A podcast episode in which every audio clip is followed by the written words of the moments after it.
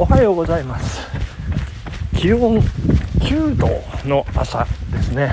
スカッと晴れてますね、えー、今朝はね私ちょっと寝坊いたしましてですね、えー、よく寝ましたね。まあ4時ぐらいから目覚ましはかかってたんですけれどもなんかね、えー、うつらうつら起きたり寝たり起きたり寝たりまあいっか2キロしか走らないしみたいなね。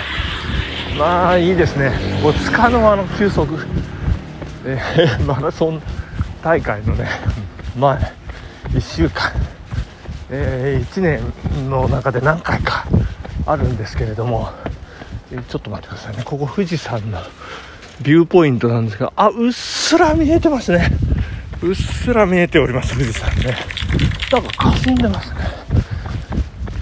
その2キロとか3キロとかまあ5キロ走る時もあるんですけどなんかいまいちなんでもう完全に2キロに今回はねしてしっかり足休めようかなというふうに思っているところでございます。で、えー、昨日ですねなんか心配、えー、私がしておりました松本の彼女なんですけど 昨日まあ仕事しながらまああのつらつらつらつら、えー、連絡をね取って取ってというかこっちから一方的にメッセージを送ってるだけなんですけども全然反応がないんですよね。うーんどうしたんだろう大丈夫かななんかうん仕事が立て込んでるのかなとかねいろいろ考えてえー、おりました。ところですねなんとですねうん大親友がもうすでに連絡を取り合っていてもう会場も開始時間も決まって設営ができていたというですね で、えー、私がやったことといえばですね松本在住のメンバーを1人増やしただけというねえー、塩川君っていうんですけどね、あの、バスケ部の塩川君、えー、ありがとうございます。まあ、みんなでね、えー、盛り上がりましょう。えっ、ー、と、1、俺と大親友と、えー、彼女ですね。まあ、M ちゃん、M なこちゃんとでも言っておきましょうかね。えで、3人ですね。で、元アナウンサーの愛ちゃん、愛ちゃんって言っておきましたね。愛ちゃんって名前が愛じゃないですよ。イニシャル愛ちゃん、で5人ですよねで、えー、某薬品会社っていうね。あのそこの、えー、総務部部長だったかな。あの総務のね。えー、あこれも愛くんですね。あの名前が愛じゃないですよ。イニシャルが愛愛くんですね。それでえー、っと何人でしたっけ？カウントでいい。でそこに塩川君ですね。バスケ部の。これ名前言っちゃってますね。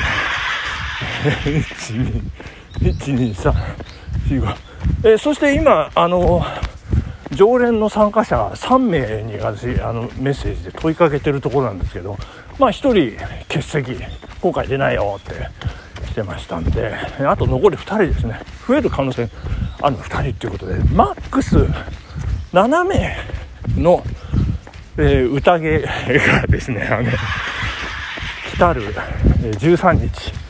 日曜日の夜松本市内で、えー、行われるということで今からもうもうもうもうもうもう楽しみですね。ありがとうございます。もう皆さんのおかげでね楽しい一日過ごさせていただければと。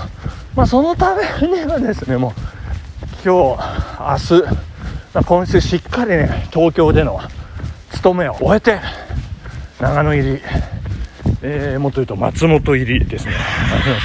しないといけないですね。特急信濃に乗るということになっておりますのでね、えー、まあ、頑張っていきたいというふうに思っているところでございます、えー、昨日ですね朝うんと6時半過ぎぐらいに、えー、家を出まして清瀬市内の家を出まして清瀬駅から西武池袋線に乗って池袋駅。そして池袋で乗り換えて東京メトロ丸の内線で2駅のところに、えー、会社があるんですけれども、まあ、これねカウントしてみたら実に8年ぶりの通勤でございますね。で、まあ、一番びっくりしたのがですね電車が混んでいないということ。ですよね。なんかあの通勤の満員電車のあのぎゅうぎゅうがですね。あの実は私密かにあれ気持ちいいと思ってたんですよね。なんか心理的ストレスをこう緩和する一つのこうやり方としてこう体に圧をかける圧迫をかけるというやり方がね、まあ、ある研究者の間で提唱されてるっていうのも聞いたことがあるんですけどもあのなんか箱でねあのそういう装置を作ってこうこう圧力をね高めてギューって。要するに無牛なんですけど。あれはやっぱりハグのねこの安心というか心地よさというか気持ちよさというか。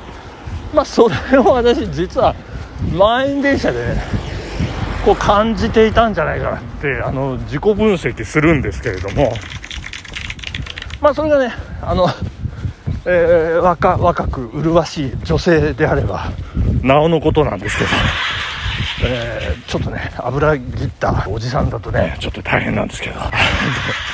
ただそのあの満員電車の無牛っていう感覚がやっぱりこう密かにあまたあの無牛かと、えー、期待してたんですが隣の人とねあのまあ時間がねやっぱ30分1時間早めだったからかもわからないんですけれども肩と肩が触れ合わないですね。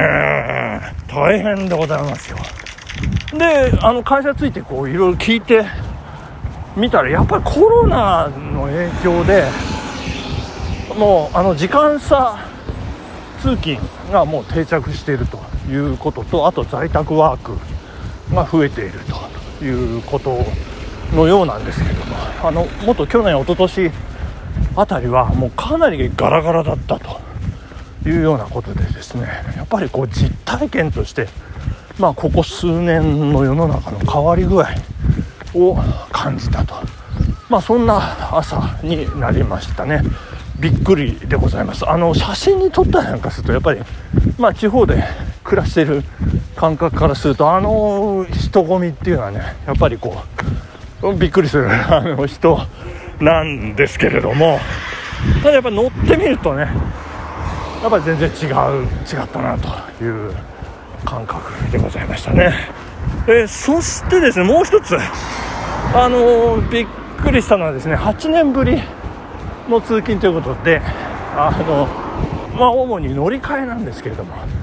こう歩いていって、まあ、ここの車両何番目この辺りで乗ってそうすると降りて、えー、階段があってそこを階段降りて改札また抜けてで左に行ってとかっていう今口で説明したような、まあ、一連の行動がですねなんとですねもう体で覚えていたというね。